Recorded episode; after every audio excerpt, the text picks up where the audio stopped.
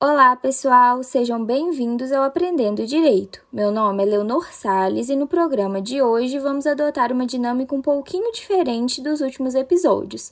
A gente resolveu contar para vocês a história de um processo real. Oi, gente, meu nome é Davi Moraes e eu também vou ajudar a Leonor a contar essa história jurídica. Evidentemente que ocultamos ou modificamos os nomes das partes e dos advogados. De igual forma, não iremos citar o juízo onde o processo tramitava. Da mesma forma, a gente preferiu alterar uma informação ou outra da história que nos foi enviada com o propósito de proteger a identidade das partes. Então, o que a gente vai contar aqui hoje é igual aqueles filmes que no inicinho é dito que a história é baseada em fatos reais. Eventualmente, a gente pode mudar uma ou outra coisa, preenchendo lacunas com dados da nossa própria imaginação. Mesmo assim, a essência da história será preservada. Vai funcionar assim. Eu que vou contar a maior parte da história. Já o Davi vai ficar com o encargo de fazer intervenções pontuais, além de comentar o que aconteceu e dar a sua opinião. Antes de conversarmos propriamente, gostaríamos de dar créditos a outro podcast onde a gente se inspirou, o podcast Não Inviabilize. O podcast tem um monte de história bacana, algumas até muito engraçadas. Mas o nosso foco é outro. O nosso foco são histórias jurídicas. E ainda não temos certeza se seremos bons contadores de história, como é a Deia Freitas. Se a gente também presta para contar histórias ou não, são vocês que vão nos dizer. O importante é que resolvemos tentar. Então, se acomode na cadeira que já vai começar a nossa primeira história.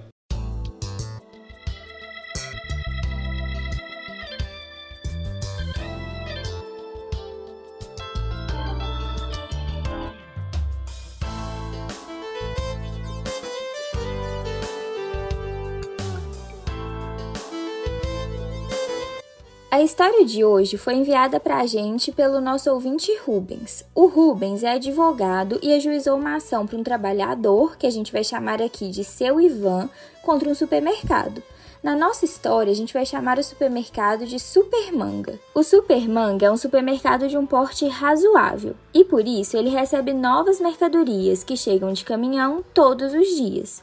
Alguns caminhões são carregados com produtos da própria marca Manga é que além de supermercado, o Supermanga também produz algumas mercadorias, como leite e produtos de limpeza. Acho que eu entendi. Então chegavam ao supermercado todos os dias caminhões com produtos da marca Manga, mas o Supermanga também recebia produtos de outras marcas. É isso? Porque eu também imagino que nenhum supermercado funcione somente com produtos próprios, certo? Isso mesmo, Davi. Diariamente, o Supermanga recebia, na parte dos fundos do estabelecimento, caminhões abarrotados de produtos, alguns da marca Manga e outros com produtos de outras marcas. Beleza, mas ainda tô querendo entender onde é que o seu Ivan vai entrar nessa história. É que, infelizmente, os produtos não têm pernas, então tinha que ter gente para descarregar os caminhões e organizar os produtos dentro do estoque do Supermanga, e era o Ivan que fazia isso. Todo dia, o Ivan comparecia religiosamente na parte dos fundos do Super Manga e ficava lá esperando os caminhões. O Ivan é arrimo de família e era com dinheiro do descarregamento dos produtos que seriam comercializados pelo Super Manga que ele tirava o seu sustento e o sustento da sua família. Acontece que existe um porém nessa história. Quando o Ivan descarregava os caminhões com produtos que não eram da marca Manga, dava tudo certo e ele recebia certinho pelo trabalho que desempenhava. Acontece que quando os caminhões eram da casa, ou seja, tinham produtos da marca Manga, aí dava ruim. Dava ruim porque o Super Manga se recusava a pagar o Ivan. Ué, mas peraí. Como assim? Ele não ganhava nada pelo tempo e pelo esforço descarregando os caminhões do Super Manga? Isso aí não tá errado? Então por que, que ele seguia descarregando? Ah, Davi, do jeito que você tá falando, fica parecendo que o Ivan tinha alternativa, né? Mas ele não tinha, não. Você acha que ele gostava de ficar sem receber por um trabalho que ele tinha realmente feito? Óbvio que não, mas infelizmente ele não tinha opção. Isso é muito grave. Quer dizer então que o Supermanga apenas permitia que o Ivan trabalhasse ali, recebendo pelos caminhões de outras marcas, se ele aceitasse descarregar de graça os produtos do manga? Uai, o Dr. Rubens, que é o advogado que mandou essa história pra gente, não nos deu muitos detalhes aqui, mas eu acho que era isso mesmo, como se fosse uma troca, sabe? Ao que tudo indica, na visão do Supermanga, o Ivan estava no lucro por ter autorização para trabalhar como descarregador. Na cabeça deles, o Ivan estava pegando o boi de ter autorização do Supermanga para descarregar os caminhões. E era pegar ou largar. Ou o Ivan aceitava descarregar as mercadorias sem receber pelos caminhões do manga, ou ele teria que juntar as suas coisas e nunca mais dar as caras naquele supermercado. Entendi. E como ele precisava do dinheiro, né? Ele acabou topando. Isso é um absurdo. A questão é que a lei não considera isso correto. Trabalhar sem receber é escravidão. E claro que isso é ilegal, e nem precisa ser estudante de direito para saber disso. Já em 1888, com a Lei Áurea, que foi assinada pela Princesa Isabel, o trabalho escravo no Brasil foi abolido. Essa manga aí tá é podre. Cartão vermelho pro supermercado da nossa história. Acontece que em um dia de sábado, o Ivan não foi trabalhar. Ele normalmente não trabalhava aos sábados, porque os caminhões costumavam chegar ao Supermanga só de segunda a sexta. Então, o Ivan só tinha um horário fixo durante a semana.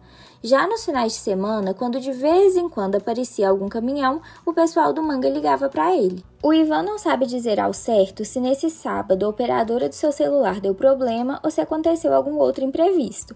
O fato é que ninguém conseguiu falar com ele e ele acabou não aparecendo no manga. Quando foi na segunda-feira, Ivan chegou ao Super Manga para poder trabalhar, mas foi proibido de descarregar. Os responsáveis do supermercado disseram a ele que era para ele procurar outro lugar para trabalhar. E ele tem certeza que foi por causa do que havia acontecido no sábado. Ivan ficou muito chateado com o ocorrido e resolveu buscar os seus direitos. Ele procurou o Dr. Rubens e juntos eles resolveram ingressar com uma ação trabalhista. No processo, o advogado descreveu de forma bem resumida o que tinha acontecido com Ivan em quase cinco anos de Supermanga, destacando que durante esse tempo Ivan nunca foi fichado e que ainda por cima não era pago pelo descarregamento dos produtos manga. Em sua defesa, o Supermanga disse que Ivan só descarregava os caminhões das marcas parceiras e que havia empregados fichados pelo Manga com a função específica de atender os caminhões da casa. Em audiências, testemunhas ouvidas desmentiram a tese do manga, pois confirmaram que Ivan fazia sim o descarregamento de tudo quanto é tipo de caminhão, inclusive dos caminhões do manga. As testemunhas ainda foram além e contaram outros detalhes relevantes. Contaram, por exemplo, que o Ivan, além de descarregar os caminhões do manga, também tinha a obrigação de limpar com vassoura, sabão em pó e desinfetante a área onde o descarregamento acontecia.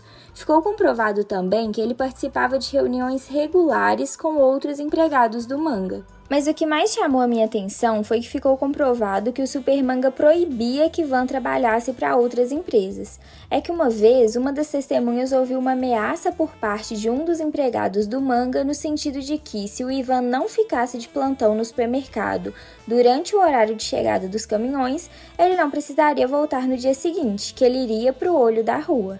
Então, nem se o Ivan quisesse, ele poderia pegar outro emprego para complementar a renda, mesmo o supermercado tendo deixado de fichá-lo. Uau, que história! Mas é claro que Ivan ganhou a ação, né? Imagina isso. O empregado trabalhava 100% do tempo em benefício do Supermanga, descarregando, participando de reuniões, limpando.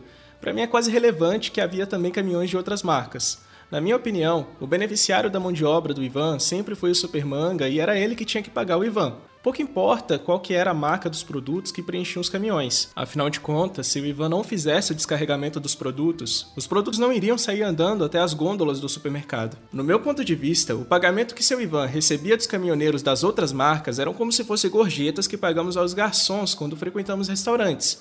E não é porque a gente paga um valor para os garçons que eles deixam de trabalhar para o restaurante, para o dono do restaurante. Normalmente, os garçons são fichados e recebem salário do restaurante, apesar de também receberem as gorjetas. E são duas coisas bem diferentes. O dinheiro que o Ivan recebeu dos caminhões é uma coisa, mas isso não justifica que o Supermanga simplesmente deixe de pagá-lo. Pois é, Davi, e você acredita que a sentença do juiz não acolheu completamente os argumentos do Ivan?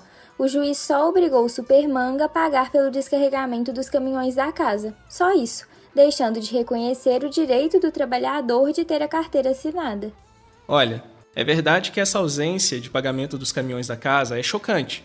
A coisa mais grave que aconteceu com o Ivan Porém, na minha opinião, a injustiça que foi praticada durante cinco anos contra o trabalhador só seria integralmente reparada caso ele também fosse fichado, ou seja, tivesse vínculo empregatício reconhecido. Mas então, Leonor, a história acaba por aqui ou o Dr. Rubens recorreu? Ele recorreu sim, Davi, mas até a gente acabar de escrever essa pauta, o tribunal ainda não havia se manifestado. Entendi. Ué, quem sabe o Dr. Rubens não nos escreve de novo e a gente elabora o desfecho dessa história em uma próxima oportunidade. Seria bacana, você não acha? Nossa, com certeza. Vou até mandar uma mensagem no WhatsApp do Dr. Rubens dando essa sugestão a ele. Quem sabe ele não se anima, né? Afinal de contas, eu também tô curiosa para saber como essa história vai acabar. Ouvinte, você também ficou curioso? Quer tirar alguma dúvida com a gente ou contar a sua história? Faz o seguinte escreva pra gente ou manda um áudio. O nosso WhatsApp é 31 98 339 9581. Se preferir, o nosso e-mail, que é o extensãopuccerro@gmail.com. E por hoje a gente fica por aqui. Agradecemos a sua audiência e também às rádios parceiras, que apesar da falta de recursos do projeto, toparam nos colocar no ar. Muito obrigada e até semana que vem. Tchau, pessoal. Até semana que vem.